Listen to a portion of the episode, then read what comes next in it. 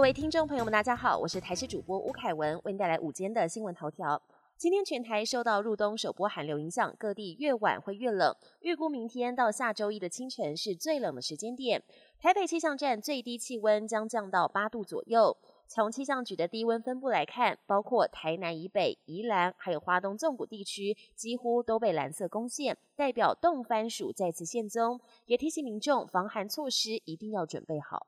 根据气象局的预报资讯，太平山在周六晚间将下探到零度，如果水汽条件配合，周六入夜到隔天清晨有降雪的几率。太平山一早气温下探到五度，各地民众也冲上山要等雪。还有大学毕业生穿着薄薄的学士服，想要跟雪景拍照留念。另外，尽管天气冷飕飕，但今天早上高雄西子湾还是有不少民众不畏低温，穿着泳衣来海边晨泳。就算气温骤降，但泳客表示已经习惯了，不影响游泳性质。农历过年即将到来，乌鱼子是不少民众必备年菜，但今年恐怕要涨价了。台南养殖乌鱼全台排名第四，却传出今年暖冬不够冷，乌鱼卵收成率仅剩五成多一点，产量减少，加上加工饲料费上涨，产地价含涨一到两成。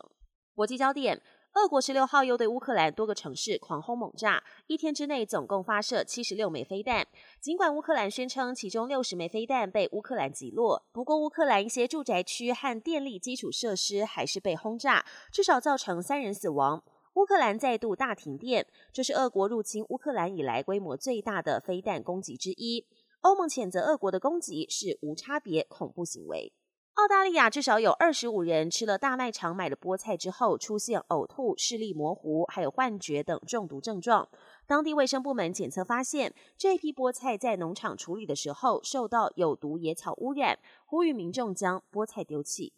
天气冷飕飕，日本北海道等地气温降到零下八度左右。知名的风平峡温泉吸引了大批观光客报道，其中有七成是外国游客来体验日式泡汤，欣赏白雪环绕美景。而关东蜜汤万座温泉海拔一千八百公尺，有距离天空最近的温泉之称，同样也迎来不少人不怕大雪的泡汤客，享受赏雪泡汤的惬意。本年新闻由台视新闻制作，感谢您的收听。更多内容请锁定台视各界新闻与台视新闻 YouTube 频道。